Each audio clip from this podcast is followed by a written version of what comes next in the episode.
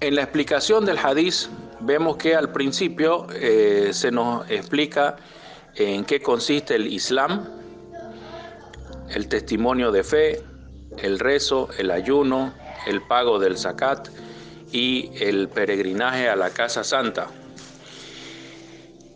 ¿Y en qué consiste al imán, la fe?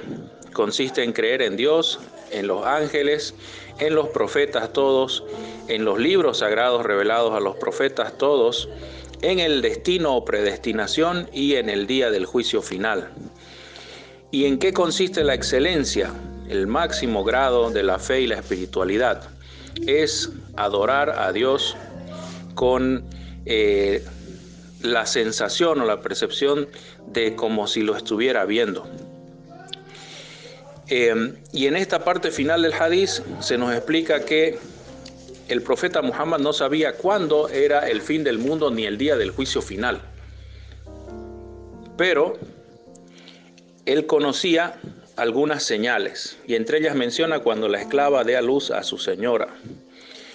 Esto hace referencia a que los hijos van a ser tan eh, malcriados, o sea, tan irrespetuosos con sus padres, que quien los viese sin conocerlos en vez de pensar que es una madre con su hija, estaría pensando que se trata de una eh, esclava, la madre, con su ama, con su patrona, digamos, que sería la hija, por la forma tan irrespetuosa en que los hijos van a tratar a sus madres y a sus padres.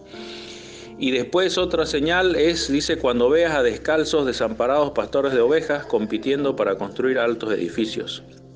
Esto hace referencia a eh, revolucionarios y tumultuosos cambios sociales que se dan por invasiones de pastores nómadas, eh, por eh, revoluciones nacionales.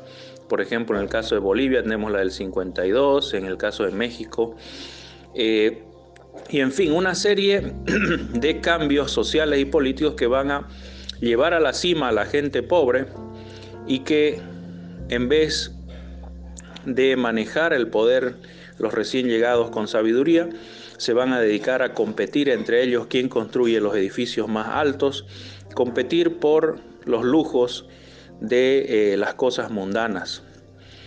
Y eso también lo hemos visto, así que la moraleja que nos deja el hadiz es que esto es el Islam, esto es la fe, esta es la excelencia y prepárense porque las señales del juicio final ya están cerca, ya se ven.